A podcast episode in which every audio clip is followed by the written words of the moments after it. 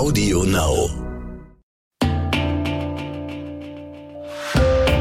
God bless America. Time for us, for we the people, to come together.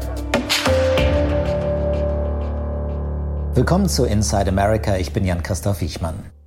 Ich sitze hier in unserem Sternbüro in New York, genauer gesagt in Brooklyn, mit Blick auf Manhattan, auf den East River, auf die Skyline, auf Industriegebiete des Hafens, auf diese bombastische Stadt, die gerade ziemlich leidet wegen Corona.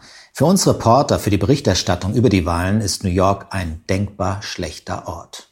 Warum? Das hängt mit dem Wahlsystem zusammen.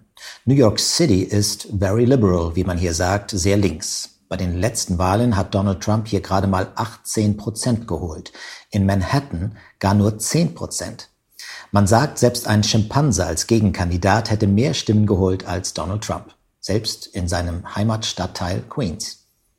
Diesmal wird das nicht anders sein. Trump wird in New York haushoch verlieren und deswegen findet der Wahlkampf hier gar nicht statt. Den Staat New York haben Joe Biden und Kamala Harris schon gewonnen. Trump hat hier keine Chance.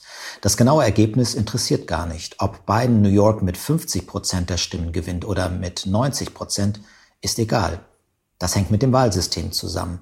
Eine Stimme Mehrheit reicht für den Sieg in einem Bundesstaat. Und dann gehen alle Wahlmänner und Wahlfrauen an den Sieger. The winner takes it all. Aber das ist eine andere Geschichte. Beim nächsten Mal mehr.